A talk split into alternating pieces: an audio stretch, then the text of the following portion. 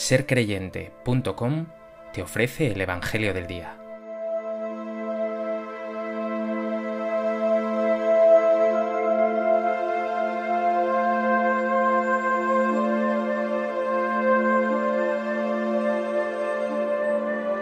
Del Evangelio de Mateo.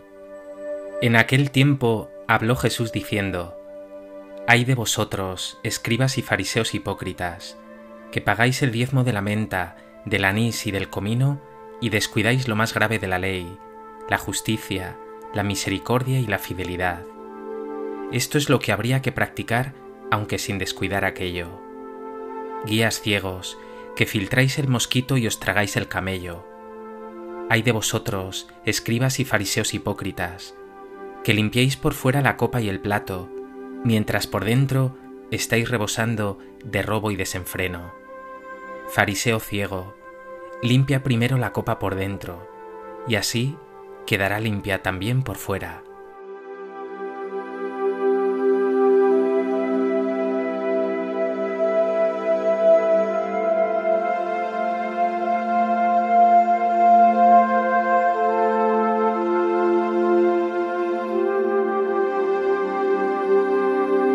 En el Evangelio de hoy vemos a Jesús lanzar contra escribas y fariseos su cuarto y quinto ay de vosotros. Son parte de todo un discurso de Jesús, compuesto por un total de siete ayes, que dirige contra esos judíos cumplidores que se consideraban a sí mismos santos, puros. El discurso tiene un denominador común, la hipocresía.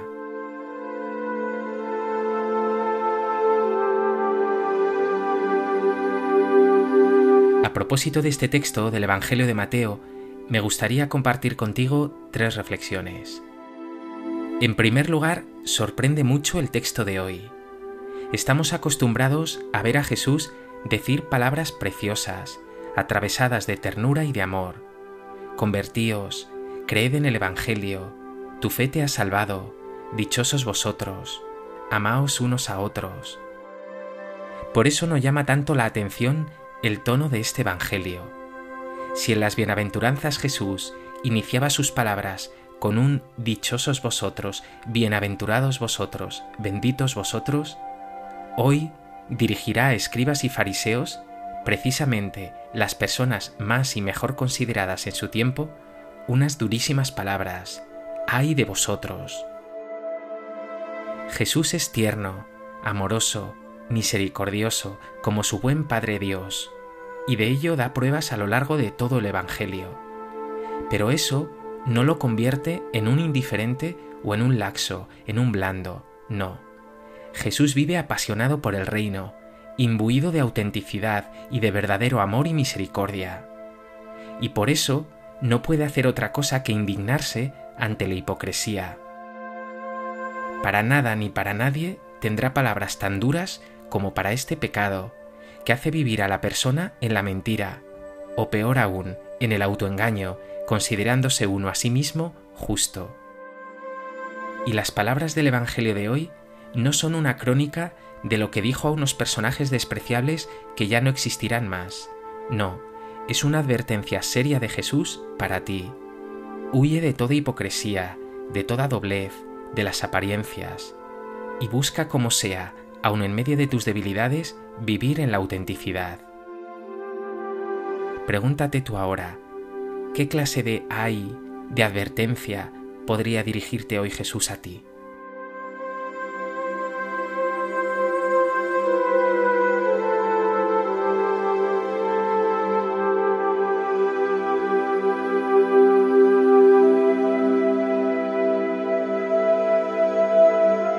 En segundo lugar, quiero centrarme en ese primer ay de Jesús en el texto de hoy. Dice, ay de vosotros, escribas y fariseos hipócritas, que pagáis el diezmo de la menta, del anís y del comino.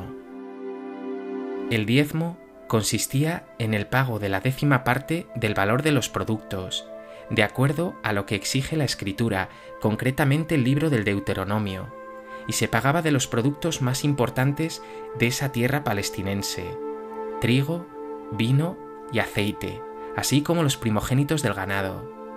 Ese dinero se destinaba al mantenimiento del templo, del culto de los sacerdotes, pero también de los pobres. Los escribas y fariseos, esos fanáticos cumplidores, creían sin embargo que en realidad todo producto, incluso las especias más insignificantes, como esa menta, ese anís y ese comino, también estaban sometidas al pago del diezmo.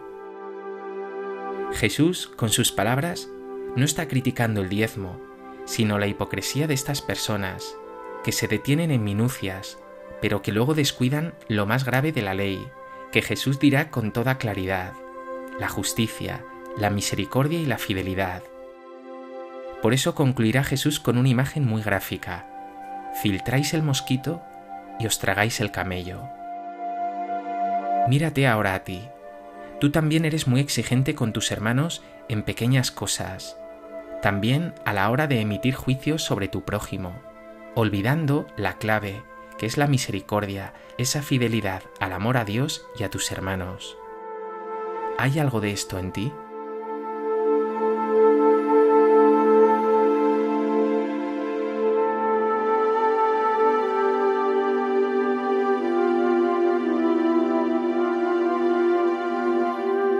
En tercer lugar, quiero fijarme en ese segundo ay de Jesús en nuestro texto de hoy.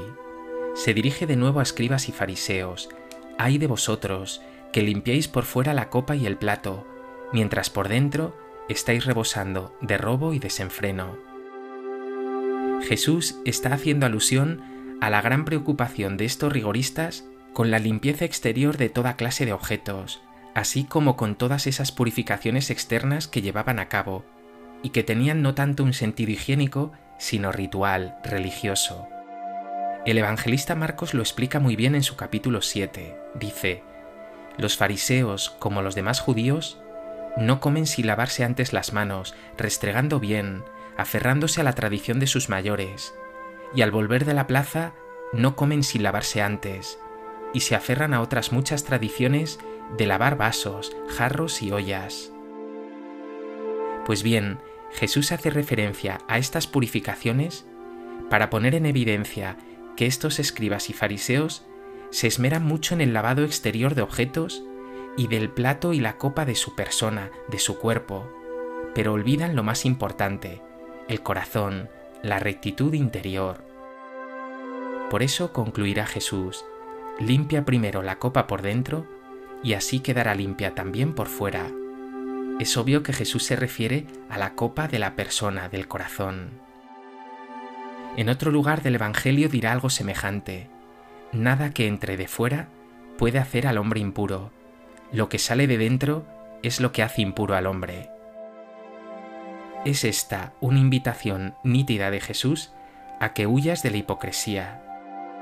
Te está diciendo, ten un corazón limpio y estarás limpio enteramente. Pregúntate, ¿hay en ti algo de esta hipocresía, de esta doblez?